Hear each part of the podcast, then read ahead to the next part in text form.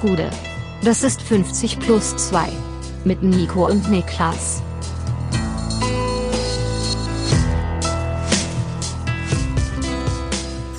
»50 plus 2 Hinrunden-Rückblick«.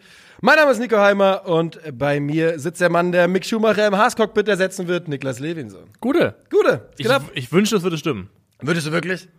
Also, das würde ja voraussetzen, dass ich Formel-1-Fahrer wäre. Also nicht, wenn ich jetzt sagen, wenn es hieß jetzt, du Ja. musst da jetzt rein, du als äh, Komplettlaie, Ja. du musst das jetzt fahren. Du wärst dann, F1-Pilot dann. genau, Ja. da wäre ich dabei. Also, Ja, verstehe, verstehe. Ähm, ich weiß, ich bin mir nicht sicher, wie es bei Haas so, wie die Gemengelage ist, ob du da nicht sogar fast Geld mitbringen musst, um da zu fahren. Könnte eins von diesen Cockpits sein, auf jeden Fall. Die gibt es, ne? Ja, ja, Pay, Pay Driver. Ja, gibt's auf jeden Fall.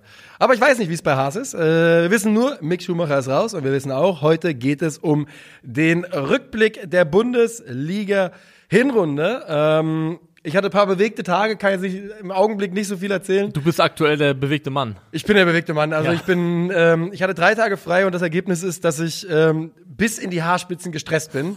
also wirklich noch gestresster, als ich jemals hätte sein können, wenn ich durchgearbeitet hätte. Von daher hat das gut funktioniert. Ähm, was soll man machen? Ja, willkommen zurück. Jetzt beginnt die Erholung. Ähm, So ist es. Wir haben, wir schulden euch noch ein bisschen was. Wir schulden euch noch ein kurzes WM-Housekeeping. Wir werden das auch kurz halten. Ähm, also wer uns auf Calcio Berlin verfolgt, der hat vielleicht auch dort das Video gesehen, in dem wir schon Stellung dazu bezogen haben, wie wir diese WM in Katar oder mit ihr umgehen werden. Und da haben wir bereits gesagt, wir werden das Turnier sportlich nicht boykottieren. Das heißt, wir werden über dieses Turnier in irgendeiner Form berichten, darüber reden aus einer sportlichen Perspektive. Ähm, bei Calcio Berlin handhaben wir das so, dass wir gesagt haben, okay, wir möchten klipp und klar nicht, dass dieses Turnier etwas ist, an dem wir uns finanziell bereichern und haben dann einen Fixbetrag ähm, verkündet, den wir spenden werden. Und analog dazu werden wir das auch im Podcast so handhaben, dass wir aus dem, ja, aus dem, was wir mit dem Podcast einnehmen, über Content, den wir auch zur WM produzieren, 5000 Euro spenden. Jawohl. Auch hier gilt, äh, wir würden jetzt gerne sagen, wohin? Das können wir noch nicht. Es ist relativ schwierig, da einen Überblick zu kriegen, um was Ja. zu finden, was sich anfühlt nach, das passt und passt auch irgendwo im Rahmen dazu, wo das Geld eigentlich hin soll. Ähm, Wir werden aber natürlich dann ähm, die Spende, sobald sie dann durchgeht, und es kann auch durchaus sein, dass es noch ein paar Tage nach dem Turnier erst passiert, denn wie Niklas gerade gesagt hat, wir wollen auf jeden Fall sicher gehen, dass die Stelle, dass die Spende an der richtigen Stelle ankommt. Und wir werden euch natürlich auf unseren sozialen Medien dann darüber informieren und auch euch zeigen, dass wir das gemacht haben. Dieses Turnier Ihr habt uns, ihr habt vielleicht unser Calcio Berlin Video gesehen. Ihr wisst, wie, dieses, wie wir zu diesem Turnier stehen, was sich dort gerade anbahnt in den letzten Tagen, was man jetzt sieht von den ersten ähm, Medien, die vor Ort sind, wie die behandelt werden, die ersten Fans, die vor Ort sind, wie die behandelt werden. Ähm, und dann auch die Fans, die vor Ort sind, die offensichtlich auf Payroll da sind. Genau. Also es schickt sich an, ein Turnier zu werden, das unter den schlimmsten Umständen ja, vergeben wurde, unter noch viel schlimmeren Umständen aufgebaut und vorbereitet wurde und jetzt unter katastrophalen Umständen durchgeführt wird. Und ähm, Also wenn man das sieht, wenn man sieht die ähm, die Fans, die da rumlaufen, in also komplett austauschbar, mal in Deutschland Trikots, mal in Portugal, mal in Spanien, mal in Argentinien, ähm, die offensichtlich auf irgendeine Art und Weise dafür an Land gezogen worden sind, um das zu machen. Dann siehst du ähm, die Bilder von den Unterkünften, den sogenannten Fanunterkünften. Dann siehst du die Preise und die Bilder von dem Essen, was es dort 9 gibt. Euro Salat, Und Fingerkuppen groß. ja, und für mich hat das komplett den Vibe von dieser Netflix-Doku Fire Festival. Und, Fire Festival nur mit einem mit einem viel höheren Preis. Der und genau, also wenn, ja. wenn man nicht wüsste, auf, auf was für einem Fundament diese scheiß WM gebaut ist, Ja. dann, dann müsste man fast drüber lachen, wie, wie, wie, wie lächerlich dieses ganze Projekt da ist. Und wie, was so ein bisschen unsere Lesweise auch hier sein wird, ist, ähm, ja, wir werden dieses Turnier begleiten. Wir müssen es begleiten. Und das einzige, einzige positive Lesweise, die ich finde, ist, man wird versuchen, uns zu verkaufen, dass das ein tolles Turnier ist. Und das werden wir äh, in der Form nicht natürlich mitgehen. Nee, das äh, ist eine Pille, die man definitiv nicht Genau. schlucken sollte und wir auch nicht schlucken werden hier. Ähm, zur Staffelung der Episoden dann während der WM können wir zumindest schon mal die Gruppenphase abdecken, insofern, dass ihr regulär am Montag mit einer Folge rechnen könnt. Und dann wird sich in den nächsten zwei Folgen auch nichts verändern, weil wir werden eine Folge machen, jeweils immer unmittelbar am Tag nach einem deutschen Gruppenspieltag. Also am Tag nach einem deutschen Gruppenspiel werden wir eine Folge bringen. Passenderweise ist das in der kommenden Woche donnerstags und dann darauf die Woche montags. Also erst erstmal für die zwei Folgen kein anderes Intervall vorgesehen. Dann spielt donnerstags er, äh, Deutschland erst donnerstags und wir sind dann erst freitags wieder in der Folge da. Aber für die nächsten drei Folgen wird sich an, den, an der Staffelung nichts ändern. So ist das und das ist dann unser, ja, unsere Herangehensweise für diese Weltmeisterschaft, die ja auch schon in wenigen Tagen beginnt. Übrigens hat die deutsche Nationalmannschaft gestern schon gespielt, falls du das nicht wusstest, gegen Oman. Ja, und gut, das ist ein anderes Thema. Aber das ja, ist ein anderes ich habe ich hab nicht geschaut. Ich auch nicht. Ich auch nicht. Also bloß nicht. Also müssen wir nicht mehr gucken, als man muss. Heute soll es nochmal um die Bundesliga gehen, unser gewohntes Umfeld, unser gewohntes Zuhause. Wir wollen so ein bisschen darauf gucken, was diese Hinrunde der Fußball der Bundesliga-Saison 2022, 2023 uns gebracht hat und wie sie uns äh, gefallen hat. Und da frage ich dich, Niklas, wie steigen wir da ein? Also erstmal mit so einem, glaube ich, einem Grundgefühl. Wie ist der Vibe, würde ich jetzt fragen, für die Bundesliga-Hinrunde. Und man könnte jetzt natürlich auch wieder enttäuscht sein und auf die Tabelle schauen und denken, uh, Bayern, Herbstmeister, vier Punkte Vorsprung, more of the same. Aber wenn man sich davon enttäuschen lässt, dann hat man, glaube ich, eh ein Problem mit. Äh, Erstens ja. muss man an seiner Erwartungshaltung schrauben. Nämlich da überhaupt noch eine zu haben, ist der grundsätzliche Fehler. Ja. Ähm, aber ich bin, ich würde auch sagen, ich bin persönlich froh, dass wir zumindest diese kurze Phase der illusorischen Hoffnung hatten, ja. dass was gehen könnte. Weil wir hatten auch schon Jahre, wo das von Spieltag 1 bis 34 klipp und klar war, was da, ab, ja. was da passieren würde.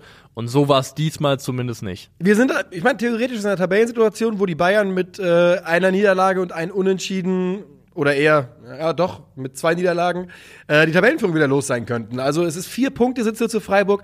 Man muss natürlich fairerweise sagen, klar, wenn man die Statistiken des FC Bayern sich anschaut, dann sieht das eher aus wie eine Mannschaft, die mit 40 Punkten führen sollte. Ähm, denn ja, das Torverhältnis äh, spricht natürlich eine eigene und deutliche Sprache, ist vollkommen absurd. Ähm, ja, fast doppelt so viele Tore erzielt wie der zweite, der SC Freiburg. Aber du sagst es, es ist, wir hatten zumindest kurz die Hoffnung und wir sind in einer Winterpause, die zugegebenermaßen zwei Spiele früher kommt als für gewöhnlich, indem man sich immer noch irgendwie zusammen träumen kann, dass diesen FC Bayern noch jemand kassiert. Wird eher nicht passieren, aber wir haben das. Und ja. Das aber finde ich mittlerweile fast nur noch äh, tabellarisch auf dem Papier bedingt, gesagt, weil die, ja. der, der Fußball, den sie gespielt haben in den letzten Wochen, der hat darauf nicht hingedeutet. 49 ähm, zu 13 Torverhältnis plus 36. Ja. Freiburg hat plus 8 wir müssen halt mal abwarten, wie die Bayern-Spieler aus dieser WM rauskommen. Generell, glaube ich, hat, stellt der FC Bayern zwölf WM-Fahrer. Wir sehen jetzt schon, dass sich ähm, viele, viele Spieler verletzen, die einen engen Terminplan hatten. Das hatten ja. wir ja auch so ein bisschen befürchtet, dass das passieren könnte.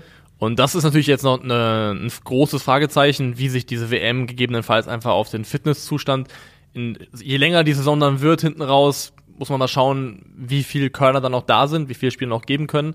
Das könnte nochmal ein Momentum reinbringen, aber ansonsten glaube ich, wird es auch dieses Jahr so sein, dass wir so in der Saisonendphase in der Bundesliga unser Hauptspannungsmomentum aus dem Abstiegskampf ziehen werden wahrscheinlich. Weil klar, Platz zwei bis vier ist auch spannend, interessant. Also sehr spannend, finde ich. Aber ich finde, Du hast Angst, dass die Leipziger sich relativ schnell auf die zwei noch schwingen werden und dann da festbeißen? Das glaube ich, das glaube ich auch. Ja. Aber ich finde auch, Rennen zwei bis vier ist schön und ist auch spannend für die involvierten Fans der jeweiligen Clubs aber es hat nicht ganz die Tragweite wie entweder ein Meisterschaftsrennen oder so ein existenzielles Ding wie im Abstiegskampf. Aber dann sag doch mal ganz kurz, ähm, wir reden da gleich noch ein bisschen weiter drüber.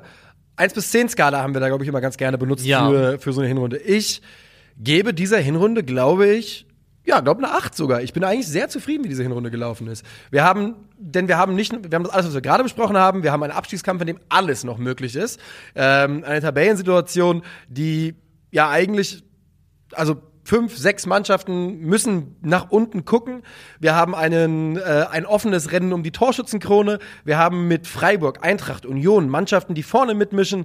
Also insgesamt finde ich eine absolut gelungene Bundesliga-Hinrunde.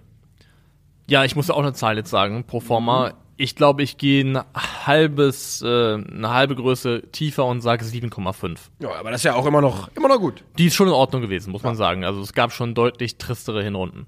Finde ich auch. Und ähm, wenn man dann so schaut, ich meine, es sind nicht die Mannschaften, die man sich gewünscht hätte im Abstiegskampf mit Stuttgart, Hertha, Bochum, Schalke, das ist ja klar. Aber schon auch die, die man vielleicht da erwarten konnte. Und ähm, das bleibt sicherlich eine sehr, sehr interessante Saison. Und ich habe gestern Abend nochmal darüber nachgedacht das hat gar nichts mit Bochum, es hat nichts mit den Konkurrenten zu tun. Aber ich habe ganz große Angst darum, wenn Schalke nochmal absteigen müsste, auch finanzieller Natur um diesen Verein. Also ich musste da gestern Abend nochmal wirklich länger drüber nachdenken. Ich also drück denen schon fast auf unfaire Art und Weise die Daumen wenn man bedenkt, dass diese Rückkehr in die Bundesliga nach einem Jahr ja auch ein absurder Kraftakt war, Ja. Wo auch etwas für nötig gewesen ist am Ende, das ja sehr, sehr außergewöhnlich ist, womit du nicht planen kannst, dass du dann mit einem Mike Biskins plötzlich so einen Durchmarsch startest und nochmal in der Menge Spiele gewinnst hinten raus. Und es ist eben kein, kein Automatismus, dass du nach dem Abstieg wieder zurückkommst. Und dann kommt ein Jahr dazu und noch ein Jahr. Und mit jedem weiteren Jahr büßt du auch an finanzieller Schlagkraft ein. Ja. Und irgendwann ist der Weg sehr, sehr weit. Und auch der Weg dahin weit, ein etablierter Bundesligist zu werden, weil das müssen Schalke-Fans nicht aussprechen, die sollen sich darauf konzentrieren oder sollen hoffen, dass sie drinnen bleiben. Ich Ja. hoffe es auch. Aber ich habe ja nicht nur die Hoffnung, dass Schalke, Schalke drinnen bleibt. Ich will ja auch Schalke wieder als established Bundesliga-Club im oberen Drittel sehen. Also Und ich glaube, und ich, ich kenne Schalkes finanzielle Kennzahlen nicht, aber jeder weiß, wie Schalke sich gebogen und gestreckt hat, ähm, um in dieser zweiten Bundesliga-Saison eine Mannschaft aufzustellen, die äh, aufstiegstauglich ist. Und ähm, das, da wurden ja auch Dinge gemacht, ich denke da an die E-Sports-Abteilung zum Beispiel, die Geld eingebracht haben, die eine einmalige Sache waren, die man nicht nochmal machen kann. Und ähm, ich hoffe einfach für die Schalker, dass man da einen guten Weg findet und vielleicht diesen Gang in Liga 2 nochmal verhindern kann. Aber ähm, ja, also man steht schon vollkommen zu Recht dort, wo man steht, das muss man ja auch sagen. Man könnte vielleicht 17. sein statt, äh, statt 18. Aber dass man im Abstiegskampf steckt, das glaube ich, ähm, ja, das ist schon richtig so. das ist ein faires Abbild der Saison, die Schalke mindestens mal bis zur Einstellung von Thomas Reis gespielt hat. Das äh, glaube ich auch. Aber insgesamt also eine Hinrunde, an der wir unseren Spaß hatten. Ich ähm, vielleicht auch nochmal aus persönlichen Gründen ganz besonders. Ja, aber, klar. Äh, also stand, wie gesagt, eine ne gute, gute Hinrunde und ich bin gespannt auf die Rückrunde. Äh, weißt du aus dem Bauch, wann es losgeht? Am 20. Januar. Ja, also es ist echt, äh, echt noch ein bisschen Pause und bin auch gespannt, wie sich Mannschaften verstärken nach der WM, denn es gab ja so ein paar Leute oder ein paar Experten, die der Meinung sind, dass der Transfermarkt im Winter heißer würde, als der im Sommer war. Ob dem dann so ist, ähm, werden wir sehen. Kann natürlich, es gibt natürlich immer Spieler, die sich in Fokus spielen bei einer Weltmeisterschaft. Auf der anderen Seite Viele Bundesliga-Clubs sind natürlich durch die Pandemie finanziell arg gebeutelt. Und ich glaube, dass man nicht unbedingt von der Bundesliga erwarten soll, dass wenn jetzt irgendwo jemand durchbricht, dass sie da mit dem ganz großen Geld da hinkommen und sagen, den brauchen wir. Ich denke da an, keine Ahnung, James 2014, der nach teuer zu Real geht. Ne? Ich glaube, das sollte man äh, nicht irgendwie von, von einem Bundesligist erwarten. Nee, das tun wir auch nicht. Äh, Wir starten stattdessen rein mit unserem ersten Segment. Also wir haben das Ganze jetzt aufgebaut. Wir haben so ein paar Sachen, über die wir sprechen möchten. Wir haben ein paar Überraschungen, Enttäuschungen, bester Transfer, Stand jetzt, bester Spieler, Stand jetzt, unsere jeweils persönliche Elf der Hinrunde. Die machen wir auch noch. Jawohl, da habe ich Bock Und drauf. Da habe ich auch Bock drauf. Bin mal gespannt, wie viel Schnittmenge wir tatsächlich Ich da auch. hinkriegen. Ich auch. Ähm, aber wir starten rein mit den Überraschungen der Saison und haben da zwei Vereine im Fokus, über die wir sprechen möchten. Und der allererste, der ja auch, muss man sagen, der ist ja Vize-Herbstmeister. Ja. Das ist ja eine Riesenüberraschung. Beste Mannschaft der, hinter Bayern. Das ist der SC Freiburg. Ja, das ist der SC Freiburg. Ich habe ähm, mal auf unsere Bundesliga-Prognose bei Calcio Berlin geschaut und viele von uns hatten Freiburg auf jeden Fall weit vorne mit dabei, dass sie Zweiter sein würden zur Winterpause. Ich glaube, das auf der anderen Seite ähm, dann doch die wenigsten erwartet. Aber sie waren ich bin ganz froh, dass sie am Ende Zweiter geworden sind. Es hat auch, ich finde, dass Unionsabsturz hinten raus fast ein bisschen bitter ist, dass man jetzt auf fünf überwintert. Das, man hatte ja es noch in der Hand, ähm, auch Zweiter zu werden im direkten Duell mit den Freiburgern. Warum ich schön finde, dass Freiburg sich durchsetzt und nochmal, das bitte jetzt nicht lesen als irgendeinen Diss oder Slander in Richtung Union Berlin, aber man spielt natürlich in Freiburg einen, ja, ich nenne es immer lebensbejahenden Fußball. Ähm, man hat Bock, mit dem Ball Fußball zu spielen und dass das sich in der Bundesliga auf Platz zwei buxiert, freut mich einfach. Ja, man, man muss da jetzt auch nicht jede Woche aufs Neue auf die, ähm, auf die Expected-Werte draufkloppen, Eben, die ja. Union, sag ich mal, über, überperformt hat im weiten Teilen dieser Hinrunde. Aber Freiburg tut es eben nicht. Freiburg wäre auch nach diesen sogenannten Expected Points aktuell Tabellendritter. Das heißt, sie sind sehr nah an dem dran, wo sie auch eigentlich, also sie, sie stehen, sie stehen nicht zu Unrecht da, wo sie stehen. So würde ich das sagen. Tut niemand, weil in der Praxis geht es um Ergebnisse und nichts anderes. Ähm, aber bei Freiburg passt das schon nochmal ganz besonders. Ähm, ich habe mir so ein bisschen mal die Spieler im Kader angeschaut. Marc Flecken ist gerade in seinem fünften Jahr im Verein. Lienhardt ist in seinem sechsten Jahr im Verein. Günther ist in seinem elften Jahr bei den Profis. Nikolas Höfler, zehntes Jahr bei den Profis am Stück. Ähm, Grifo ist im Januar wieder vier Jahre da. Petersen im Januar acht Jahre im Verein. Ginter, Rückkehrer, war auch schon vorher da. Also, das ist, die sind ja alle auch in einem gewissen Alterssegment, die Jungs, alle so mit End-20er, grob gesprochen. Du kannst das Ding ja noch weiterspinnen. Du kannst sagen, Christian Streich ist seit 2011 da, Patrick Bayer ist seit 2009 da, im Vorstand äh, Hartenbach, Seyer 2013, 2014. Also Dort ist etwas über eine Dekade und noch länger aufgebaut worden. Ähm, da gibt's Leute, die im direkten Umfeld des Teams arbeiten, die in den 90er Jahren unter Volker Finke dazugekommen sind.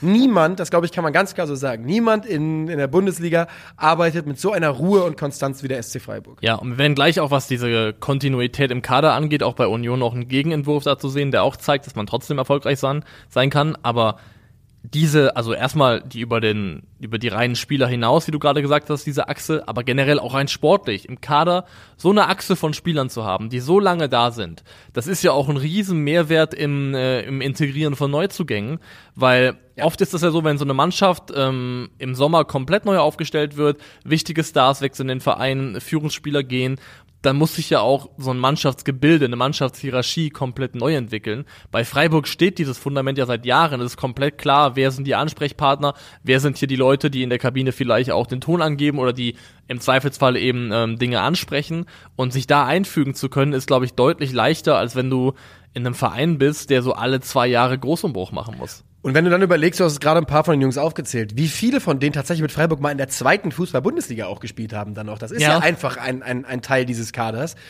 Ich glaube, so eine Reise mit einem Verein zu bestreiten, mit deinem Verein zu bestreiten, und das kann, mich, glaub ich, kann man, glaube ich, bei Freiburg noch mehr sagen als bei den allermeisten Bundesligisten, wenn man, wenn man dort spielt. Ich glaube schon, dass dieses Gefühl, mein Verein, Matthias Ginter hat es ja bei seinem Wechsel zurück sehr, sehr gut ähm, nochmal ausgedrückt und formuliert. Das schweißt einen zusammen, das, das führt zu einem Zusammenhalt, wo ich wirklich bereit bin zu sagen, ich glaube, das gibt es in der Bundesliga nicht nochmal in der Form wie beim SC Freiburg.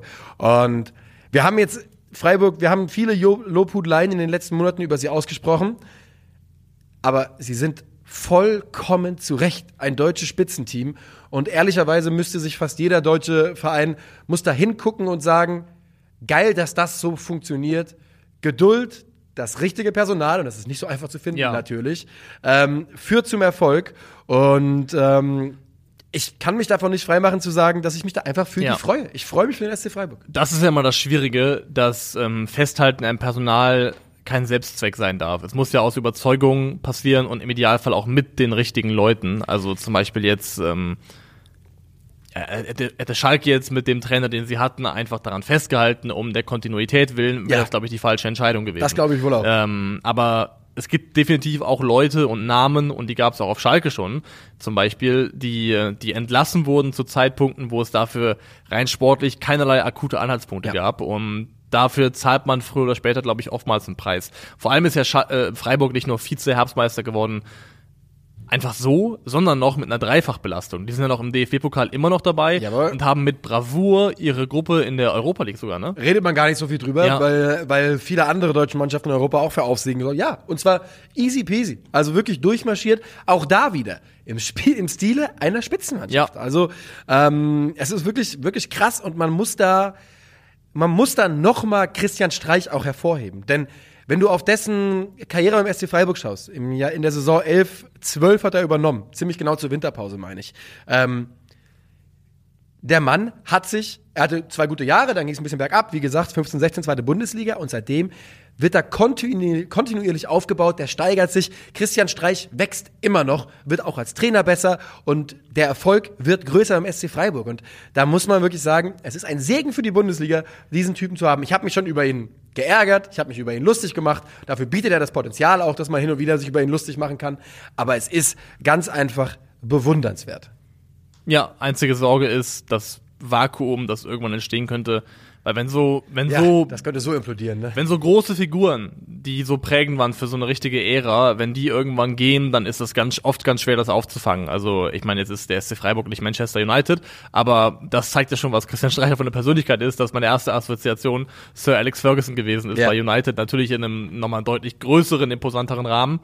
Ähm, aber ja, für den Moment genießen wir es auf jeden Fall. Und ich finde, genießen sollte auch trotz dieses kleinen Dämpfers hinten raus von der letzten Formkurve her Union Berlin die Saison. Ja. Denn auch, dass Union Berlin wieder auf Platz 5 überwintert, ist eine Überraschung. Es ist ein Riesenerfolg. Es ist ein Riesenerfolg. Und wir haben uns hier ähm, ja, dem schuldig gemacht, dass wir über Union, dass wir ihnen fast so ein bisschen die Pest an den Hals gewünscht haben, indem wir immer wieder gesagt haben, da stimmt was nicht.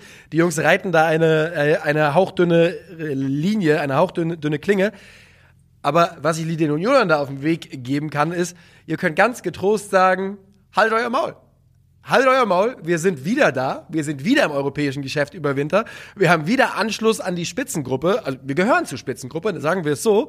Und äh, ne, der Tiger, Hermann Gerhard hat eins gesagt, immer Glück ist, ist können. Ich wollte gerade sagen, immer Glück ist Zufall. Ja. immer Glück ist kennen, ist können. Und das muss für die Unioner auch gelten, auch wenn man natürlich, ja, man hat diese Werte ein bisschen überperformt. Man kann damit rechnen, dass es sich ein bisschen angleicht. Und es glich sich schon ein bisschen an jetzt Ja, hinten ja. raus.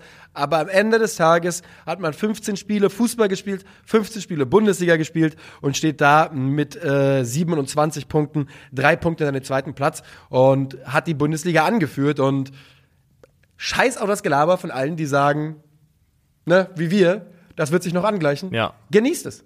Genießt es einfach nur, ja. Es ist ja auch so ein bisschen das, der, der Fluch des Erfolges, der Fluch der guten Tat, dass in dem Moment, wo du erfolgreich wirst, büßt du auch zwangsweise so ein Stück von deinem Charme ein Ja. und dem, was dich ausmacht. Und alle gucken Ähm, drauf und fragen, warum sind die erfolgreich Ja. und wie können wir stoppen, dass die erfolgreich Weil sind. ich, ich merke zum Beispiel, und das war ja, als sie im ersten Jahr in der Bundesliga waren, auf jeden Fall nicht so, ähm, ich merke, wie so an meiner, wenn ich so eine Sympathiewaage habe, die in, auf beiden Seiten so ein bisschen hoch und runter geht, und auf der einen Seite ist Union, auf der anderen Hertha, dann merke ich, Es gibt wie langsam. sich zuletzt das so in Richtung Hertha verlagert hat, einfach aus dem Grund, Weil die so viel gefressen haben. dass ich, genau, ich bin aber auch da diesbezüglich einfach eine Basic Bitch. Wenn jemand so erfolgreich oder viel Kohle hatte, wie zum Beispiel Hertha, und dann tief fällt Ja. und dann aus diesem Fall heraus wieder neu startet und so ein bisschen geläutert zurückkommen muss, das hob mich einfach ab. Ich mag diese Narrative einfach komplett gerne. Und deswegen bin ich jetzt plötzlich, merke ich so, wie ich anfange, so hauchzart eigentlich mich zu freuen, wenn Hertha wieder ein bisschen Erfolg hat, weil ich das Gefühl habe, okay, die haben echt ordentlich bezahlt, die haben ordentlich auf die Fresse bekommen in den letzten Jahren für das, was da gelaufen ist. Und das, das verändert so ein bisschen bei mir so die Verhältnismäßig. Den eisernen. Preis bezahlt haben sie die Hertha. Der eiserne Preis, ja. ähm, ja, ich verstehe genau, was du meinst. Und äh, wir halten uns bereit, das kann ich sagen. Ne? Der Hertha wurde jetzt schon reduziert, 200 Millionen für die Anteile von Lars Windhorst. Eines Tages springen wir da einfach drauf und dann, was macht ihr dann, wenn wir Ja. da bei Hertha an der Spitze stehen? ähm, ja, du hast vollkommen recht. Ich glaube, dass, diese, dass dieser kleine Wandel in Sympathie, ähm, dass Union ein bisschen schwieriger äh, oder man auf Union ein bisschen guckt und das man einen manchmal ein bisschen stört, hängt auch damit zu tun, was Union auf der anderen Seite stark macht. Es ist diese Wagenburg-Mentalität, dieses uns doch vollkommen egal, wir sind die Schlosserjungs aus Köpenick, Köpenick und ähm, und auch damit, dass man eben ja, dass es einfach wieder immer wieder Themen gab, die gesamtgesellschaftlich bei Union Berlin anders behandelt werden, als ähm, es so ein bisschen der Konsens ist. Das Es gab auch ein paar Ep Episoden, wo die Handhabe von Union nicht übereingestimmt hat mit dem, wie wir das dieses Thema Genau. betrachtet haben. Das können wir auch offen so sagen. Ähm, aber es ist ja auch deren gutes Recht, das so zu handhaben, wie sie es eben vereinsintern handhaben möchten. Und umgekehrt unser Recht, das dann auch eben, wenn wir das für kritikwürdig halten, zu kritisieren.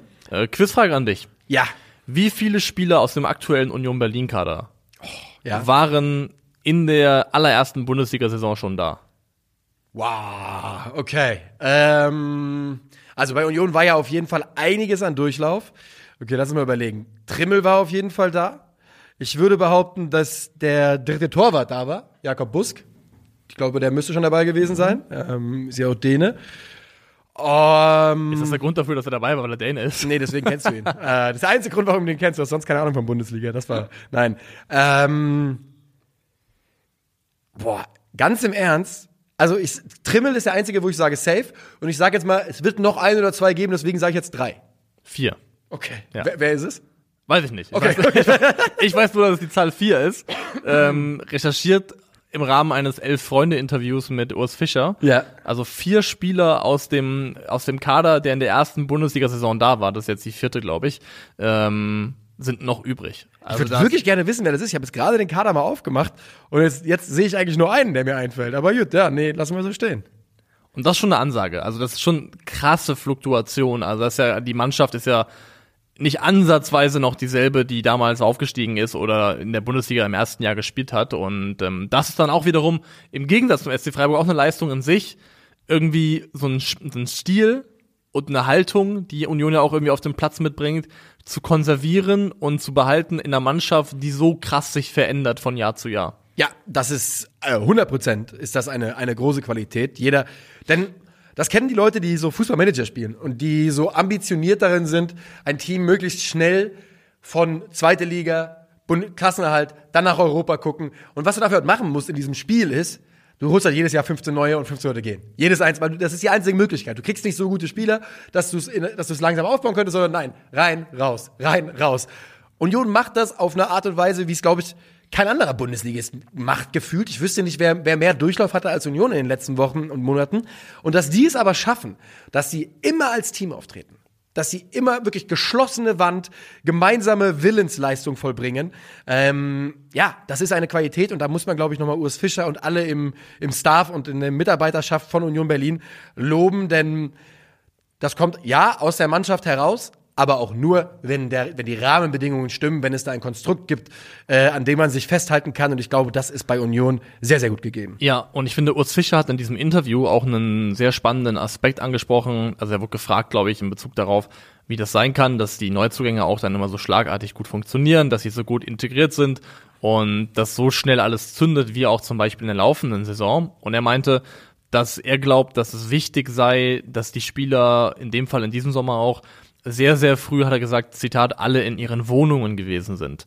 Ähm, weil er hätte die ersten Monate im Hotelzimmer gewohnt. Ja. Und wäre da durchgedreht, mehr oder weniger, und hätte das Gefühl gehabt, du kommst hier gar nicht zur Ruhe, weil du gar nicht dein eigenes, dein privates hast, in das du dich zurückziehen kannst.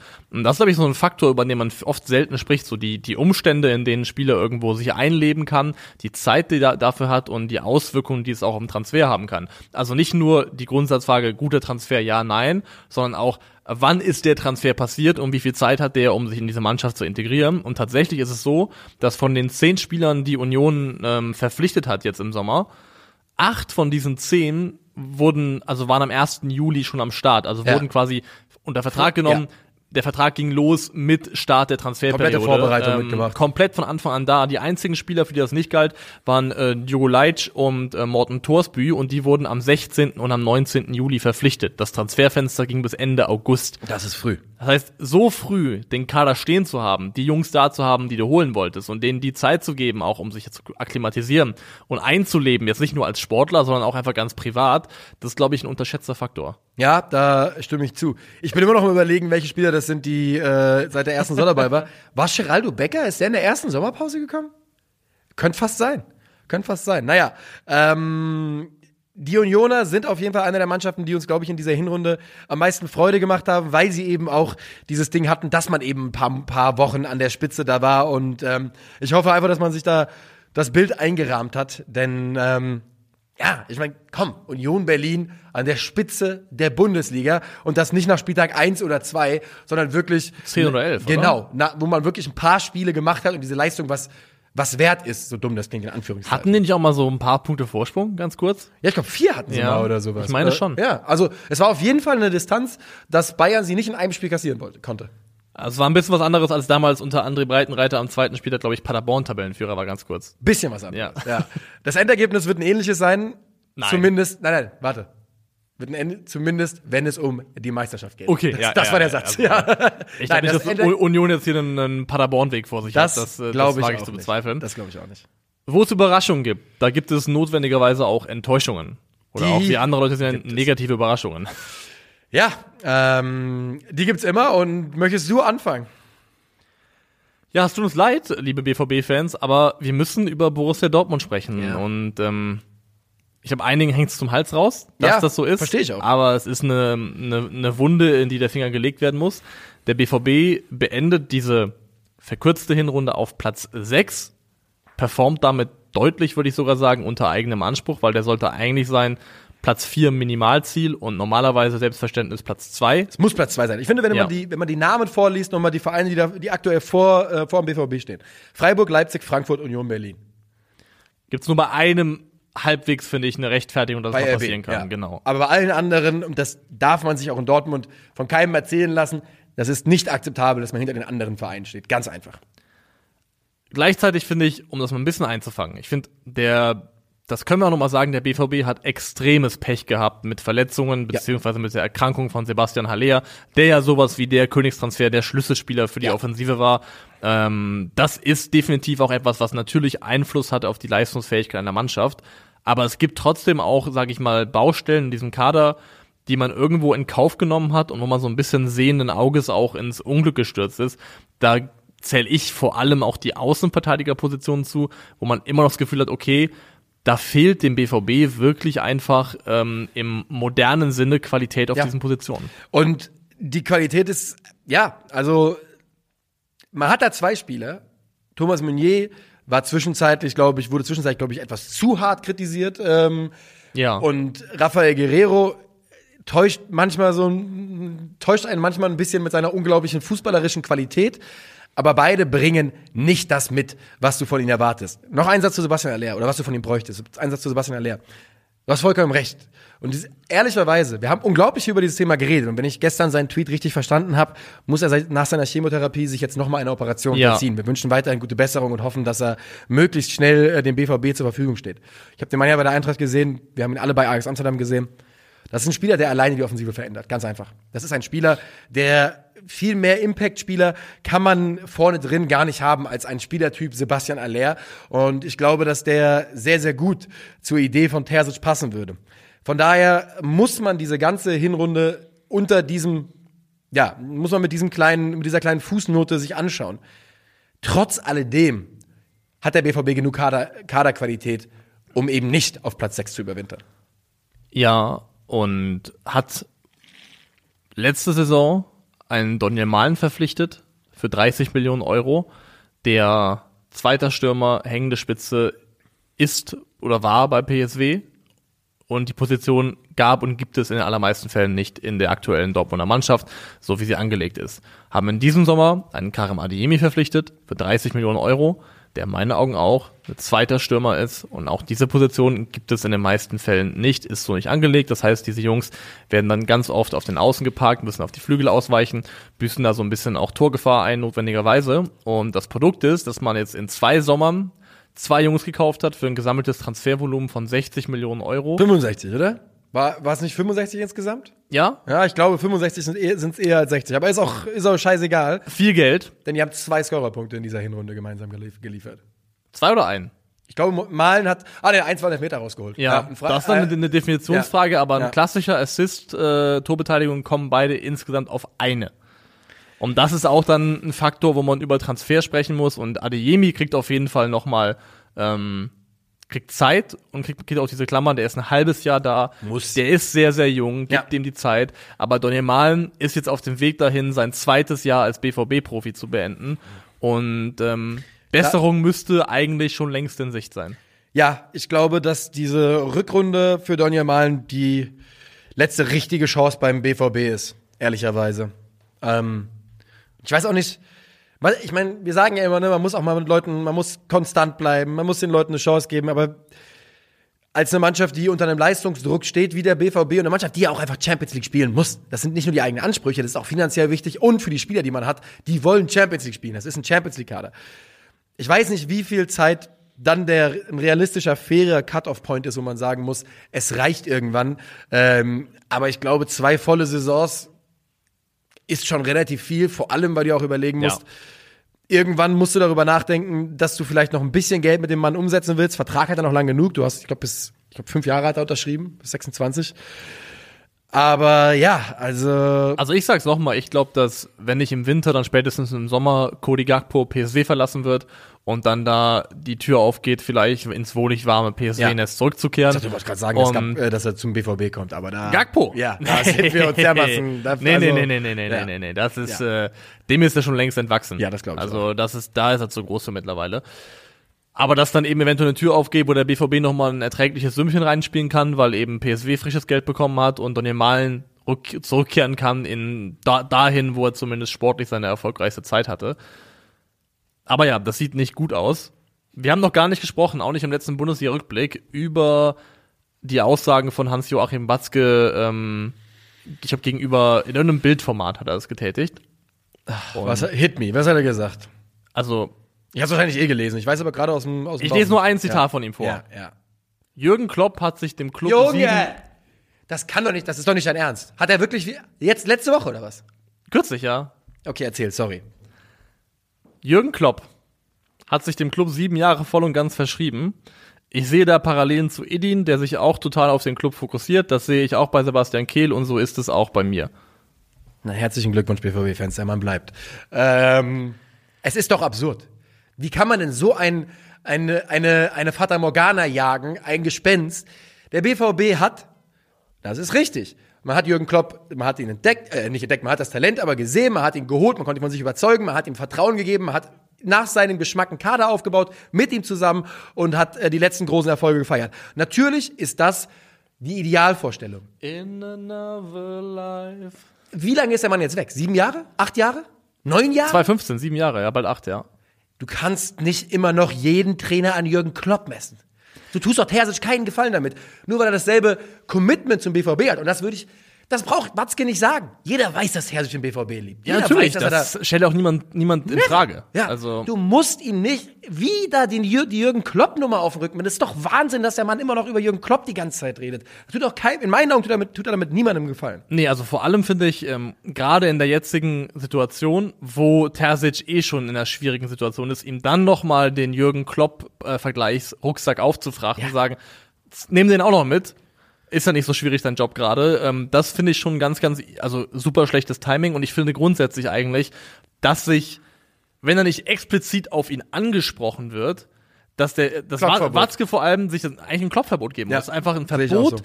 den Namen Jürgen Klopp in den Mund zu nehmen. Ja. Weil es kann nicht sein. Es ist wirklich, es kann nicht sein, dass er immer noch darüber redet und immer noch nostalgisch an diese Zeit denkt und immer noch so daran hängt. Ja. Das ist so, wenn du, wenn du einen guten Freund hast, wenn du einen guten Freund hast, der sich von, der, der, der eine schwierige Trennung hinter sich hat, der mit einer Partnerin zusammen war, die du auch sau gerne gemocht hast vielleicht. Und ähm, wo du sagst, es ist echt schade, dass es nicht geklappt hat langfristig. Dann, dann, dann verzeihst du es ihm, dass er ein halbes Jahr und ein Jahr später drüber spricht. Aber wenn du dir nach sechs, sieben Jahren immer noch diese Kassette drückst, dann musst du irgendwann auch als guter Freund ihm sagen, ganz ehrlich, ich verstehe das, aber du musst langsam mal weiterkommen. Und hör auf, hör auf, seine neue Partnerin mit ihm, mit der alten zu vergleichen Ja. die ganze Zeit. Da- Das auch, weil das hilft keinem weiter. Ja. Das macht Sachen nur kaputt und schwieriger. Ja, und ne, ne, jeder BVB-Fan, der nostalgisch an dieser Zeit hängt, natürlich tut ihr das. Das ist richtig, gut so. Cherish it, genießt es und erinnert euch daran. Genießen ist jetzt schwierig im Nachhinein. Aber derjenige, der sportlich verantwortlich ist, der da vorangehen muss, der, der darf das auch machen. Aber er muss aufhören, darüber Im zu Privaten. reden. Es genau. kann nicht es, wahr sein. Es darf, es soll ja auch eine schöne Erinnerung sein. Zweimal Meister, DFB-Pokalsieger, Champions League-Finale. Natürlich sollst du mit Freude und mit Wehmut an diese Zeit zurückdenken. Aber du musst uns halt nicht alle, alle Jubeljahre oder Monate daran erinnern, medial, was Jürgen Klopp eigentlich für ein toller Typ gewesen ist. Wir Ja. wissen es mittlerweile. Ja, jeder weiß es und ähm, das Ding ist ja auch, die Dortmund-Fans, die jetzt zuhören, die aller, allermeisten, sehen es ganz genau. Genau, ja. Watzke ist alles andere als unumstritten im BVB-Fankreisen und das ja auch nicht zufällig, sondern vollkommen zu Recht. Ja, und das ist auch wirklich über die Jahre stetig größer geworden. Der Unmut, glaube ich, mit den Entscheidungen, die gerade auf der Ebene getroffen wurden. Und auch mit der Art und Weise, weil er ist ja letztendlich so ein bisschen das größtmögliche Sprachrohr des Vereins. Ja. Also wie er spricht und was er sagt, das färbt ja auch notwendigerweise so auf den Gesamteindruck Borussia Dortmund ab. Und gerade diesbezüglich, finde ich, hat er zuletzt öfters mal alles andere als eine glückliche Figur gemacht. Definitiv gehe ich komplett mit und ähm, ja, keine Ahnung. Der BVB, man hat jetzt in den letzten Jahren an sehr, sehr vielen Stellschrauben gedreht und gearbeitet. Diese Watzke-Schraube hat man nicht angefasst und ähm, mal gucken, mal gucken, wie äh, ja, wie wie wie lange man das noch so weiterfahren kann. Reden wir über die zweite Mannschaft? Also nicht von Borussia Dortmund die zweite Mannschaft, sondern die zweite Mannschaft, die, wo man sagen muss, die haben schon enttäuscht. Ja, bitte. Bayer Leverkusen. Bayer Leverkusen. Ja. So ist es. Ähm, Also klar, Bayer Leverkusen hat das Glück, dass sie nicht dieses ähm, Brennglas auf sich haben wie Borussia Dortmund, weil Bayer Leverkusen ist ja auch ein Club, den würde ich sagen, also 99 von 100 Fans, die an einem Bundesliga-Tippspiel teilgenommen haben, haben Leverkusen in die Top 4 getippt vor Ich der hab- Saison. ich hab's an zwei getippt. Und ja, ich gehöre auch dazu. Ja. Ich habe sie auch weit oben gehabt. Vielleicht sogar auch an Platz 2. Doch, kann sogar auch sein. ja. Ähm, Das Und- ist es nicht ganz geworden. Stattdessen äh, steht man jetzt, und das nach, einem- nach noch einem guten, guten Sprint hinten raus, äh, steht man auf Platz 12. Und das ist ja viel gravierender eigentlich als der sechste Platz von Borussia Dortmund, aber man redet halt einfach nicht halb so viel drüber, weil nun mal Leverkusen das, ist. Weil es Leverkusen ist, ja. Und das ist dann, dann in dem Moment einfach, es ist Fluch, aber auch ein bisschen Segen zugleich. Es ist eigentlich eher Segen aus Leverkusen Sicht. Gerade jetzt ja. Weil du musst ja überlegen, was, die, was da passiert ist. Da ist eine Mannschaft, auf die, die alle extrem hoch eingeschätzt haben, komplett abgeschmiert. Hat den Trainer, den vor der Saison, wo man darüber geredet hat, mal gucken, was für den der nächste Schritt sein könnte, Mhm. irgendwann, wenn er sich weiterentwickelt. Haben den nach, ich glaube, was, nach acht, Acht Spieltagen, acht ja. Spieltagen hat die, ta- tatsächlich die Länderspielpause noch bekommen. Ja. Hat dann haushoch gegen Bayern verloren, in der Champions League gegen Porto und dann war Schluss. holen dann einen der aufregendsten Namen, die man so im Weltfußball slash mit deutschem Anstrich äh, aktuell holen könnte. Und ähm, kommen dann zwar langsam, aber haben auch dann noch weiter Probleme. Und du sagst es, bei jedem anderen Verein würden wir da, oder bei vielen anderen Vereinen, würden wir da, würde es da Brennpunkt geben bei Die der Geier HSG. würden kreisen. Ja. Und wir wären Teil der Geier. Wir Ja, wären auf auch die jeden Geier. Fall, auf jeden Fall. Aber bei Glaubst Leverkusen. du aber denn, ne, ganz, ganz kurz, was glaubst du, wie bei Leverkusen die Hinrunde, die Rückrunde, unge du sollst jetzt nicht sagen, die landen noch da und da, aber glaubst du, dass sie eine ähnliche Rückrunde nochmal spielen wie Hinrunde? Nee. Ich glaube, erstens, Seoane hat den Trial-and-Error-Prozess durchlaufen, wie diese Mannschaft von der Grundausrichtung spielen soll für Alonso schon, weil die ersten Spiele oder viele der Spiele unter Seoane waren ja noch in diesem alten 4-2-3-1 und dann irgendwann kam mal die Dreierkette. Ja. Und das ist ja auch, setzt sich ja jetzt auch klar durch, dass das ähm, erstmal so bleiben soll. Alonso lässt es ja auch weiterhin spielen. Es gibt, wie gesagt, Frimpong die Möglichkeit, deutlich offensiver in Erscheinung zu treten. Davon profitiert Bayern nur. Vor allem, wenn du Frimpong und Diaby auf einer Seite hast, ist es einfach eines der schwierigsten Dinge, die du verteidigen kannst, vor allem wenn du hoch stehst und vielleicht Konter frisst. Deswegen, ich kann mir vorstellen, dass die Leverkusener auch in der Rückrunde gerne dazu bereit sind, den Gegner auch mal den Ball haben zu lassen, hochschieben zu lassen und dann eben auf diese Umschaltmomente zu gehen. Wir können damit rechnen, dass im Winter sich auf Transferseite noch was tun wird. Robin Gosens, glaube ich, könnte wieder ein heißes Thema werden. Selbst für die rechte Seite war, glaube ich, zuletzt jemand im Gespräch. Ich glaube, Kufal von West Ham habe ich zumindest irgendwann mal aufgeschnappt. Okay. Ähm, und wenn sie auf der Schiene, wobei rechts ist Frimpong eigentlich, Ja, also ich hab- da ist ich- kein Bedarf. finde Frimpong gerade in den letzten Wochen und darüber reden, also Wer für mich wird höchstes nochmal ein. Thema heute, ja. Äh, der wird nochmal auftauchen hier. Ähm, Von daher könnte es dann nur um Backup gehen. Genau, und aber gerade wenn man auf der linken Seite ein Gegenstück schafft, was auch ähm, einen richtigen sportlichen Mehrwert hat auf dieser Schienenposition. Ja. Und Bakker hatte ein gutes Spiel gegen Union, aber trotzdem reicht das in Summe nicht. Bei Sinkgrafen gilt dasselbe. Und Robin Gosens wäre da schon nochmal ein krasser Schritt in die, in die richtige Richtung. Deswegen, ich persönlich gehe davon aus, dass Leverkusen eine signifikant bessere Rückrunde als Hinrunde spielen wird. Es sind noch 19 Spiele zu gehen und man ist aktuell acht Punkte hinter dem letzten europäischen Platz. Für mich ist es komplett realistisch, also zumindest nicht ausgeschlossen, dass Leverkusen sich noch in den Kampf ums europäische Geschäft Ja, einschaltet. man muss ja auch sagen, fairerweise, also in der, in der Xabi Alonso Bundesliga-Tabelle ist Leverkusen aktuell auf Platz 4. Das heißt, das Ayo. ist insgesamt in der, wenn man nur das betrachtet, die Zeit, die er da ist, ist es für, dafür komplett in Ordnung. Das würde ich aber auch so sagen. Und ähm, ja, die Leverkusener haben da, glaube ich, früh genug reagiert. Weil viele, mal, ich mal ganz im Ernst, hätte man uns vor der Saison gesagt, nach acht Spieltagen ist Jerry Seoane gefeuert, hätten wir gesagt, was machen die da? Ja. So aus dem Bauch raus. Aber äh, ich finde, wenn man jetzt auf die Saison guckt, ich glaube, man hat das richtig gemacht. Ja, also es war vielleicht, wobei es war richtig. Ich wollte gerade sagen, vielleicht war es nicht richtig, ihm die ähm, noch die Länderspielpause zu geben. Andererseits wäre dann Alonso reingestartet mit einem äh, Freitagabendspiel gegen den FC Bayern. Und, Und sowas Schalke, ne? Sowas Schalke, ja. Also deswegen doch, ich würde sagen, ich würde auch sagen, im Rahmen der Umstände, das eigentlich so gut, wie man eben kann, gehandhabt. Glaube ich auch. Und ähm, seid also nicht allzu überrascht, wenn die Leverkusener noch ein bisschen klettern in der Bundesliga-Tabelle in der Rückrunde. Denn was man halt wirklich dabei nicht vergessen darf, ist, es sind mehr Spiele in der Rückrunde. Es sind, also wir hatten jetzt 15, es sind noch 19 zu gehen. Das ist äh, eine knackige Zahl. So, wir haben jetzt noch bester Transfer, bester Spieler, elfte Hinrunde. Erste Frage an dich. Sind bei dir bester Transfer und bester Spieler deckungsgleich? Ja. Ja? Äh, besser Transfer, besser Spieler? Nein, nein, nein, nein, Entschuldigung, Entschuldigung. Aber äh, taucht wieder auf in der, in der Elf. Sind sie bei dir deckungsgleich? Nee. Okay.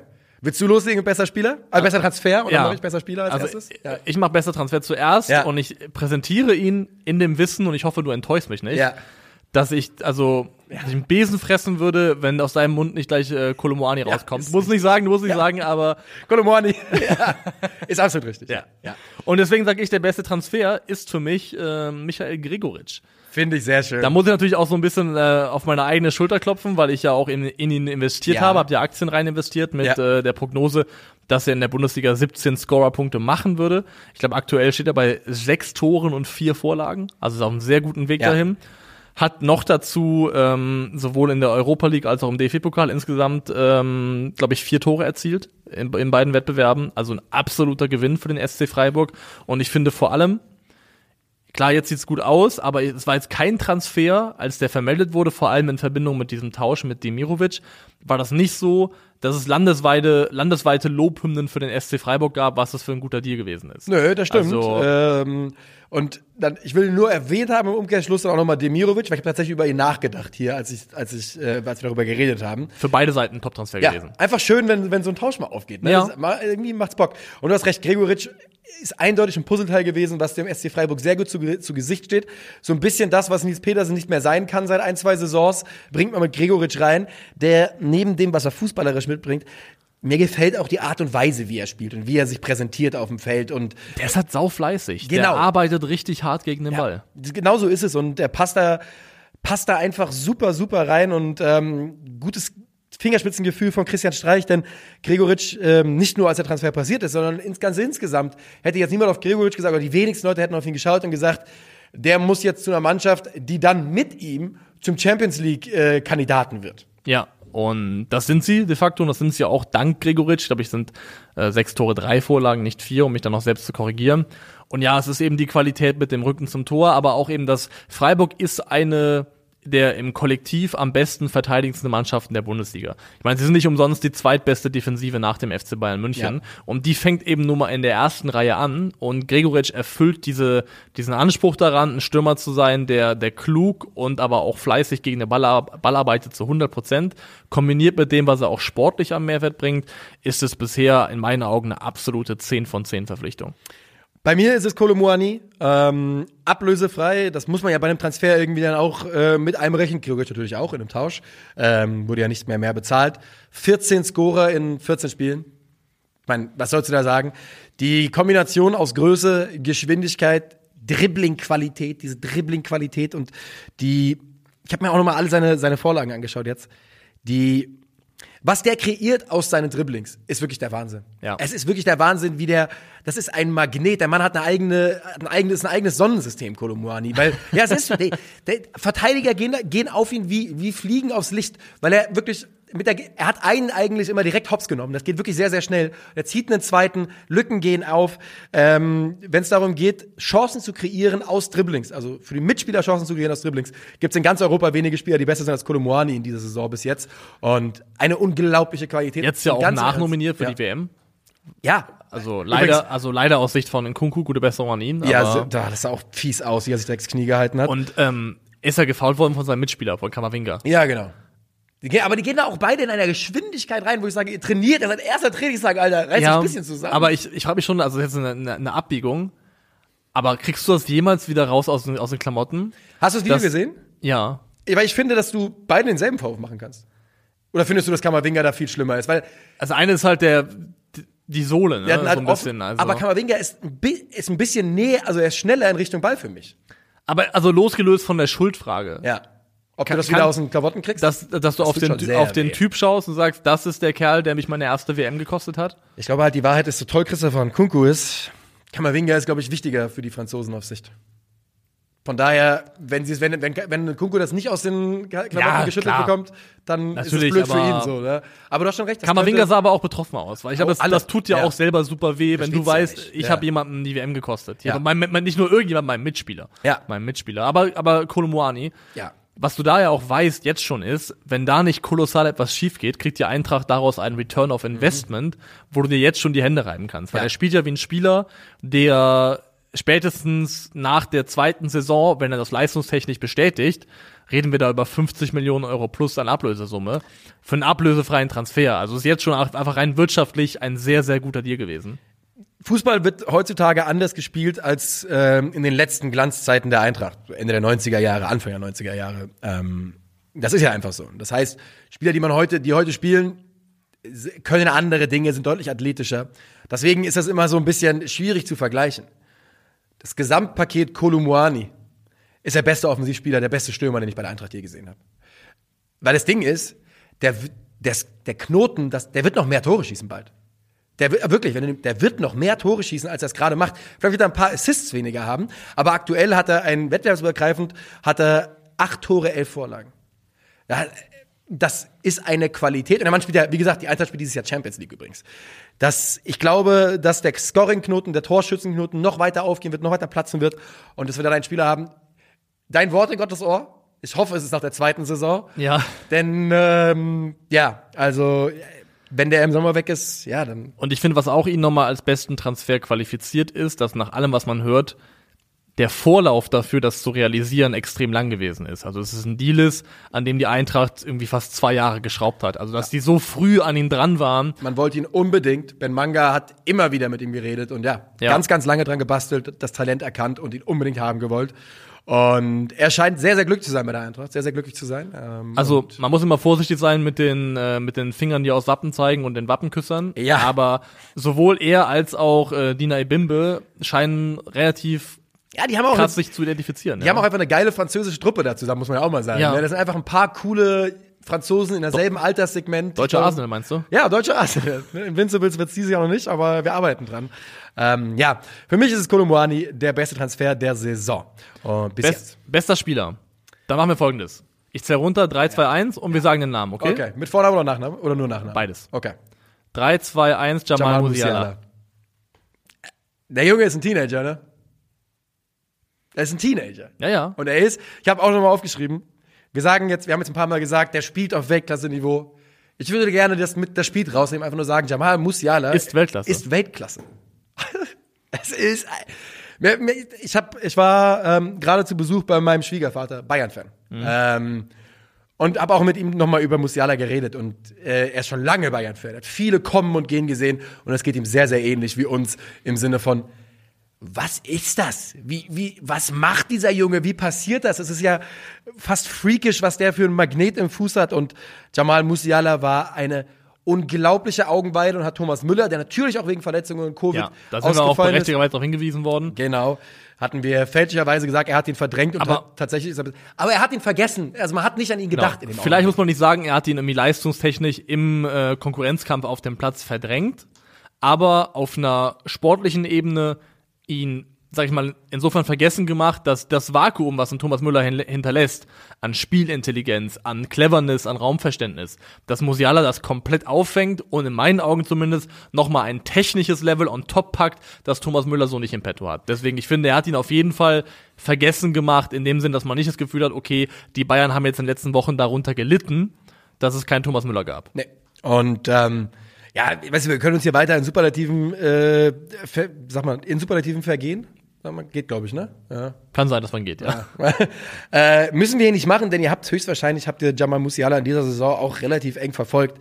Es ist unglaublich, dass man es geschafft hat, den Jungen davon zu überzeugen, für den DFB und nicht äh, England zu, zu spielen. Wird Das könnte Gold wert wirklich eine, eine, ein Gewinn von historischem Ausmaß sein. Ey, Also, wenn, man, wenn man irgendwie es schafft, dass Wirtz, Musiala, Yusufa Mukoko ihr Potenzial, das sie alle unbestritten haben, ent, entfalten und gemeinsam spielen können, hm, hm, da hätte, äh, Junge, da hätte ich mal wieder richtig Bock auf eine deutsche, deutsche Nationalmannschaft mit den Jungs da vorne drin. aber ja, wir müssen jetzt nicht weiter über Jamal Musiala reden, weil es ist einfach offensichtlich, er ist Weltklasse und er ist nicht nur Weltklasse für einen jungen Spieler, sondern per se Weltklasse. Und damit auch der, für uns beide der beste Spieler der Hinrunde. Und zwar, äh, ich habe wirklich, ich habe überlegt und habe einen Namen hier den mal, der, ne, hm, hier, da, da und am Ende, ich hatte Musiala als erstes aufgeschrieben, dann ein paar Namen durchgegangen und der Weg ging immer wieder zurück gesagt, wie, wie könnte ich jetzt sagen, dass zum Beispiel, ich hätte gerne äh, für Grifo argumentiert. Ja. Aber wie soll ich es machen? Wie hätte ich sagen sollen, dass Grifo besser ist als Jamal Musiala in dieser Ja. Hinrunde? Und das geht einfach nicht. Jamal Musiala, bester Spieler der Bundesliga-Hinrunde 2022, 2023. Und jetzt kommen wir zur Elf der Hinrunde. Erste Frage, wie viele Bayern-Spieler? Zwei. Ich habe drei. Warte mal. Auch zwei. Auch zwei. Okay. Oder habe ich sogar nur noch einen? Ne, zwei. Ja, zwei. Hast du noch einen Verein, der sich doppelt? Weil ich hab noch einen. Ähm, Du hast noch einen, weil ich muss, ich, ich habe ja hier, warte mal ganz kurz. Ich habe sonst, doch, ich habe noch einen Gladbach. Ich auch. Ja, oh, da haben wir, oh nee, haben wir hier dieselbe Elf gleich stehen. Mal gucken, mal gucken. Was mal spielst gucken. du für ein System? Ich spiele einen 4-3-3. Ich spiele ein 5-4-1 oder 5-2-3. Okay. Und da habe ich auch schon kräftig gemogelt. Das wirst du gleich hören. Okay, okay. Fangen wir mal an im Tor, oder? Ja. Jan Sommer? Gikiewicz. Ah, ah, sehr schön. Ich habe mich, für mich war es ein bisschen zwischen Sommer und Kobel. Und das war reines Bauchgefühl. Bei allen anderen habe ich extrem darauf auf, in die Statistiken reingegangen, habe geschaut, was sie der Mannschaft gebracht haben. Beim Torwart wollte ich aufs Bauchgefühl gehen. Gikiewicz wäre mein dritter Scout gewesen. Jan Sommer hatte in seinen fitten Spielen, hat er hat man gemerkt, dass WM-Saison ist, hatte ein paar Ja. absolut, das Spiel gegen Bayern ist vielleicht die beste Torwartleistung außerhalb von Manuel Neuer, an die ich mich in den letzten zehn Jahren in der Bundesliga, wobei Manuel Neuer in der Bundesliga auch gar nicht so viel zeigen musste, erinnern kann. Und für mich ist es Jan, Jan Sommer, aber ich werde kein einziges Wort gegen Rafa Gikiewicz sagen. Also Gikiewicz hatte, glaube ich, insgesamt genau ein schwächere, also ein schlechteres Spiel, an das ich mich erinnern kann. Das war gegen Union, wo er sich einmal verschätzt hat beim Rauslaufen unter anderem. Aber er hatte vor allem drei Spiele, ich glaube gegen ähm, gegen Bayern, gegen Leverkusen und da war noch ein weiteres dabei, was sie auch gewonnen haben, glaube ich letztendlich. Drei Spiele, wo er absolut überragend war für den, Ja. F für den FCA und auch die die gegen Bremen, glaube ich, gegen Bremen und damit auch entscheidend die Oh Punkte ja, gegen Bremen war er, war die Punkte richtig festgehalten hat. Und ich finde, Sommer kann man absolut vertreten, aber dann hätte ich drei Gladbacher gehabt und deswegen bin ich bei Gikiewicz gelandet. Ja. Es doppelt sich bei mir noch eine Mannschaft, fällt mir gerade ein. Okay. Ja, ähm, meine eigene. Innenverteidiger. Ja, bei mir sind es also drei. Soll ich meine erste Mogelei hier mal raushauen? Ja. Er hat seit 2020 ja nicht mehr gespielt, aber ich hätte ihn nicht anders untergebracht. Es ist Josua Kimmich. Wir können immer darüber reden, dass Josua Kimmich die Saison nicht ganz da. Äh, Josua Kimmich war schon mal besser. Josua Kimmich hat das schon mal besser gemacht. Josua Kimmich hat das schon mal besser gemacht. Josua Kimmich ist der wichtigste Spieler im Aufbau der besten Mannschaft der Fußball-Bundesliga. Er ist das absolute, der ist der, der Dynamo, der Generator, das Kraftwerk des FC Bayern, hat überragende Passstatistiken, spielt natürlich nicht Innenverteidiger, ist ein Verbrechen, dass ich ihn hier aufstelle, aber ich muss ihn unterbringen und Josua Kimmich gehört für mich in diese Elf. Ich bin gespannt darauf, warum und wofür du diese Mental Gymnastik machst, weil ich habe ihn auch drinne, aber natürlich im Mittelfeld ganz normal. Ähm, mein erster Innenverteidiger ist Mavropanos, der beim VfB natürlich in der Mannschaft spielt, die viel, äh, viel geschluckt hat auch. Ja. Aber ich finde, man muss immer so diesen Spagat schaffen zwischen trennen können auch ähm, Leistung des Spielers und Umstände der Mannschaft um ihn herum. Und ich Ja. finde, Mavropanos spielt eine brutal gute Saison dafür, dass er in einer so ähm, fragilen Mannschaft unterwegs Wenn, ist. wenn man Innenverteidiger nur daran, also wenn man einen Innenverteidiger, der bei einem Abschießkandidaten, einer Mannschaft, die sie am letzten Spieltag gerettet hat, nur daran misst, wie viel Gegentore die Mannschaft kassiert, dann, das kann Ja. man natürlich nicht machen. Und ich hatte Mavropanos, hätte ich, also hätte ich vier Innenverteidiger aufgestellt, wäre Ja. er drin gewesen. so viel kann ich sagen. Äh, Finde ich gut. Soll ich meinen zweiten Deck herhauen, dass wir Bitte. ein bisschen Wechsel haben? Bitte, dann kann ich vielleicht Ähm, auch einfach sagen, Matthias Ginter. Hab ich nicht, aber auch das wäre ein Kandidat gewesen. Ja. Zweitbeste Defensive nach den Bayern. Ich finde, die muss in irgendeiner Art und Weise repräsentiert sein in meiner Mannschaft. Ja. Und deswegen ist Matthias Ginter, der auch einfach leistungstechnisch herausragend spielt. Super unaufgeregt, unauffällig. Das ist jetzt nicht Glamour und Glanz, aber es ist einfach eine nahezu fehlerfreie Performance gewesen in der Hinrunde. Mein äh, zweiter Innenverteidiger ist einer, über den wir hier schon länger geredet haben, häufiger geredet haben. Es ist ähm, Mats Hummels. nicht Mats Hummels. Es ist Upamecano. Fair. Wir reden über eine Mannschaft, wo im Sommer Mattes die Licht gekommen ist, wo man sich die Innenverteidigung Hernandez die Licht zum Beispiel auch gut vorstellen könnte. Upamecano hat jedes einzelne Bundesligaspiel von Anfang an gespielt, hat, haben wir schon ein paar Mal gesagt, überragende Passstatistiken. Ich will nicht sagen, dass er der Abwehrchef ist, aber er ist die Konstante in dieser Defensive, auf die Julian Nagelsmann immer wieder zurückgreift und ähm, die beste Defensive der Liga. Von daher muss er hier vorkommen für mich. Finde ich fair und ja, ich unterschreibe das nochmal. Ich finde, er ist der beste Aufbauspieler, den der FC Bayern bei seinen Innenverteidigern hat. Ja. Keiner passt besser als Upamecano. So, jetzt sind wir, ich würde sagen, bei dir auf der Linksverteidigerposition, weil ich da eine Hoffnung habe, eine gewisse, und bei mir auf der dritten Innenverteidigerposition. Ja, links hinten habe ich äh, Rami Benzebaini. Das ist mein dritter Innenverteidiger, ja. ja. Benzebaini zeigt auch in dieser Saison wieder seine unglaubliche Offensivqualität. Fünf Tore, ne? Ja, fünf Tore. Manchmal, also manchmal denkt man so an, an Marcelo, in, von, nur von nicht von der Technik, aber von den reinen, von dem reinen, was der Mann auch offensiv tun könnte, Ja. wenn man wenn man ihn mehr lassen würde noch. Ähm, auch da wieder, er hat diese Saison glaube ich kein einziges Spiel als Innenverteidiger gemacht. Ich musste ihn hier reinquetschen. Aber er kann das. Hat er auch Ja, ja, schon, hat öfters, schon öfters gespielt. Gerade ja. in der Dreierkette auf der Ja. linken Halbposition ähm, geht das auf jeden Fall. Und man kriegt Benzebaini, glaube ich, nur mit den Aussetzern. Die werden immer drin sein hin und wieder. Aber, was ich hatte auch bringt. fast eigentlich nur das Bremen-Spiel vor Augen. Ja, da ja war der, katastrophal. da, Das war halt ein Katastrophenauftritt, aber sonst finde ich, war er auch fast immer sehr, sehr stark. Ja, gehe ich, würde ich komplett mitgehen und äh, taucht bei uns beiden auf. Damit auch schon mein zweiter Gladbacher genannt. Das heißt, du hast ja noch weiter links noch einen dann. Ja. Und da ich habe auf die Schiene jemanden raufgemogelt. Willst du wissen, wen? Ich habe nämlich Wie folgendes oft kommt das Wort Mogel noch vor jetzt? Noch, warte, ein. Ja, das war eigentlich die letzte richtige Mogelei. Okay. Ja. Willst du es wissen? Ja. Ähm, Florian Kainz. Ich meine, ein linker Mittelfeldspieler kann man ja, nicht, ja, ne, ja, kann man verstehe ich, verstehe ich, verstehe ich. Ähm, Im November hat ihn genau wie den ganzen FC der Kalender so ein bisschen eingeholt. Das ist aber auch, glaube ich, okay bei der Belastung, die ich hatte. Unglaublich wichtig für die Kölner. Fünf Tore, vier La Vorlagen. Extrem klatsch. Ähm, ich habe es mir aufgeschrieben. Achtung. Ähm, die Siege gegen Dortmund und Wolfsburg war er, hat er mit eingetütet, hat er die, die Scorerpunkte mitgeliefert. Ähm, systembedingt natürlich bei den Kölnern.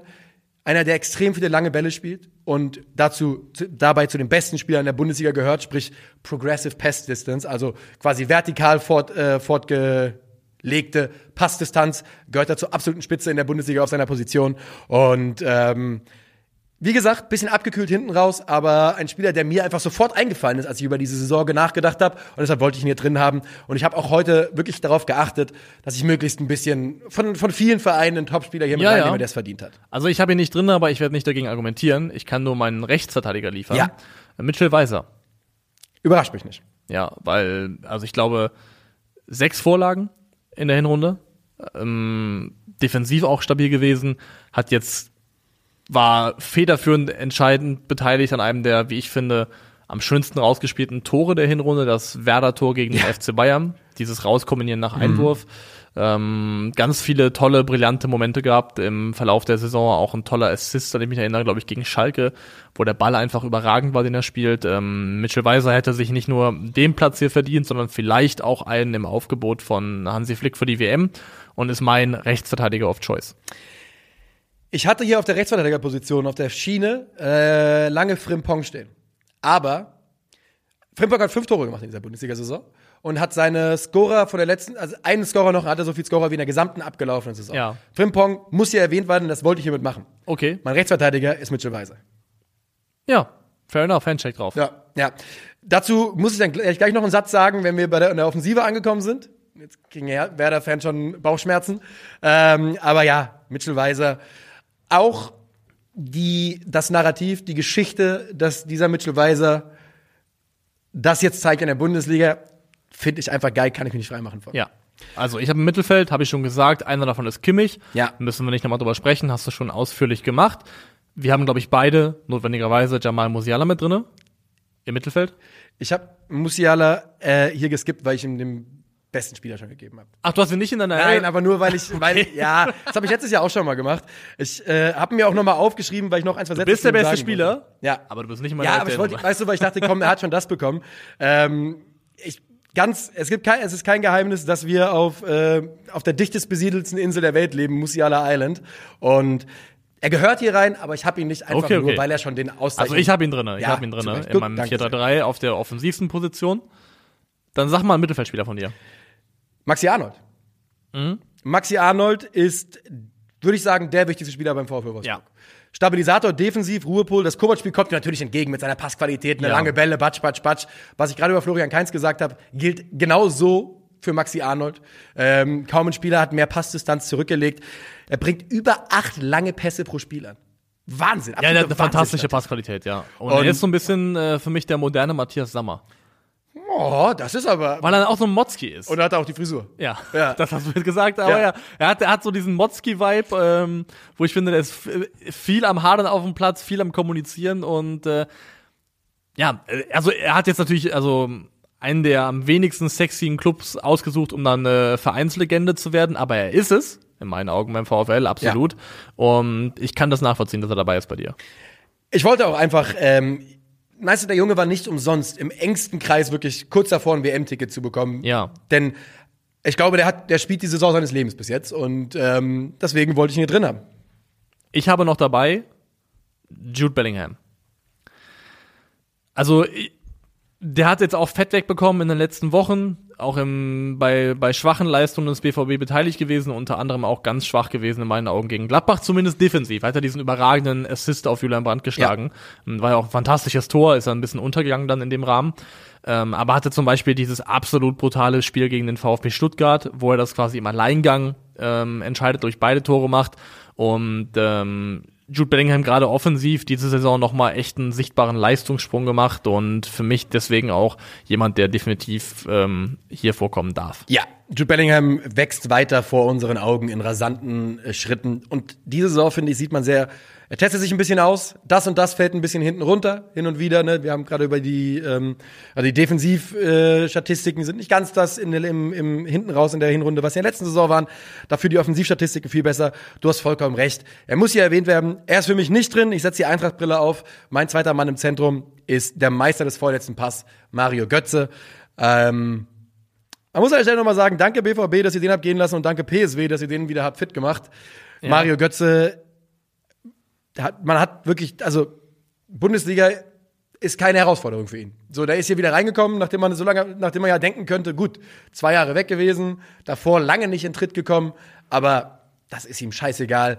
Der Junge ist endlos wichtig für, ähm, für die Eintracht. Form is temporary, class is permanent. So ist es. Man hätte hier durchaus andere Namen können. Ich finde, Soboslai ist jemand, den man an dieser Stelle auch ja, mal erwähnen hätte könnte. Ich, Beispiel. Ich, habe ich drinne gehabt und dann nochmal rausgeholt. Ja, bei mir ist es Musiala gewesen, den ich rausgeworfen habe, einfach nur, weil ich gedacht habe, gut, ich will aber da vorne noch zwei Namen erwähnen, über die wir gleich reden. Und ähm, Mario Götze ist bei mir drin. Wie gesagt, schiebt auf die Eintracht-Brille, aber er hat, glaube ich, die meisten oder zweitmeisten vorletzten Pässe in der Bundesliga gespielt. Ja, ich habe so die meisten Pre-Assists. Ja, ich glaube, ja. Kimmich hat eins weniger, irgendwie sowas, ne? Ja. Fehlen uns jetzt beide noch drei Spieler. So ist es. Dann frage ich jetzt aber Kolumani. Ja. Okay, Haken dran. Ja. Christopher Nkunku. Haken dran. Ja. Muss jetzt drin sein. Monster, Monster, Monster. Wer ist der Letzte? Das war ein Coinflip für mich. Ich musste mich zwischen zwei Jungs entscheiden. Ja. Ist einer davon aus Freiburg? Nee. Dann soll ich erstmal?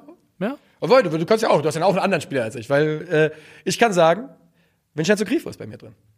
Und zwar, und da kann ich endlich mal wieder sagen, Pound für Pound. Pound für Pound, ja. extrem wichtig für den SC Freiburg. Ja. Er ist der beste Spieler der besten Mannschaft hinter dem FC Bayern. Neun Tore, zwei Vorlagen, ne? Ja, aber weißt du was? Jetzt, ich habe folgendermaßen, und da hat es mir fast die Schuhe ausgezogen gestern. Bei den Siegen gegen Stuttgart, Bremen, Bochum und Schalke an allen Toren beteiligt. An allen Toren beteiligt und bei Union an drei von vier. Das finde ich absolut unglaublich. Ja, er spielt eine fantastische Hinrunde. Eine fantastische Saison. Ähm brutal vom Punkt. Einen hat er, glaube ich, verschossen, aber seine, seine Elfmeterqualität an sich ist äh, sehr, sehr gut. Jetzt auch zwei gegen Union verwandelt. Werde ich nicht gegen argumentieren. Er ich wäre bei der WM dabei, wenn Italien dabei wäre. Das ist noch ein Satz, den ich dazu sagen will. Kann gut sein, ja. ja. Und das wäre so geil gewesen, wenn dieser Vincenzo Grifo plötzlich einfach Italien. Ach, Traum, ich find's einfach geil, ich liebe Grifo. Kein Geheimnis, das ist ja schon lang bekannt. Ja, ist, äh, ist, äh, ist akzeptiert und kann Den ich auch nachvollziehen. Also ich musste mich entscheiden zwischen Niklas Füllkrug und Markus Thüram. Ja. Und ich habe mich für Markus Thüram entschieden. Ähm, ich wollte nämlich bei, bei, meinem Moani-Tag wollte ich sagen, das heißt, ich snabbe Markus Thüram. Das ja. wäre meine Einladung gewesen, bitte. Also wir gönnen beide Niklas Füllkrug das WM-Ticket von Herzen. Ähm, wir wünschen, glaube ich, uns beide sogar, dass er spielen würde ja. und mehr spielt, als er wahrscheinlich tun wird. Aber ich finde, Markus Thüram ist dann einfach nochmal eine Ecke kompletter. Also ich finde das, was Markus Thüram an an Dribbling-Situationen auflöst, die Meter, die er mit Ball am Fuß macht, wie er wirklich auch gegen Dortmund einfach Leute wie Schlotterbeck komplett stehen lässt, den einfach davonläuft, also eine, eine Wucht entfaltet. Zehn Tore hat er eben auch gemacht. Ähm, also Markus Thüram hat das für mich absolut verdient. Spielt sich gerade in Richtung FC Bayern Transfer, so wie sich die Sachen so ein bisschen andeuten mhm. und ist meine Spitze im 4-3-3. Kann ich überhaupt nichts gegen sagen. Ich finde es jetzt schade, dass wir beide Füllkrug nicht drin haben. Ja. Er sei hiermit wirklich in aller Herzenswärme und Liebe erwähnt. Ähm, er hätte es auf jeden Fall auch verdient gehabt. Ja, auf meiner Snap-Liste wären noch gewesen Willi Orban, ja. ähm, Grifo und Sommer, die du beide drin hattest. Ja. Benjamin Pavard habe ich noch drüber nachgedacht. Also finde ich auch okay. Dominik Schoboschlei haben wir beide gesagt. Gibt so ein paar, wo man hätte noch drüber reden können. Ja, finde ich auch. Und ähm, eine, ein Gedanke noch zu Markus Thüram. Ich finde, dass man, wenn man Thüram in der Hinrunde beobachtet hat, darüber reden kann, dass der vielleicht fünf Tore hat liegen lassen. Ja, ja. Also, also, also wirklich eine, ne, da, da. Das ist absurderweise bei zehn Toren noch sein größter Mangel, ja. dass er oft ähm, Großchancen fahrlässig äh, liegen lässt, ja. Also, wenn da noch, noch ein kleiner Sprung und so ein Transfer zum FC Bayern bringt ja auch mental ein bisschen was mit ja. sich, könnte absolut monströs sein. Aber ja, 20 Tore traue ich ihm zu dieses Jahr. Bah, Die hat er drin. Das ist so krass, ja. Wir werden es aber weiter beobachten. Und ich glaube, damit sind wir am Ende dieser Folge angekommen, oder? Sind wir. Das war der Bundesliga-Hinrundenrückblick 2022-23. Wir hören uns am Montag wieder. Dann wird es um die Weltmeisterschaft gehen, wie in den Folgen danach auch. Vor allem mit, auch mit Primärfokus auf die deutsche Mannschaft und deren Spiele.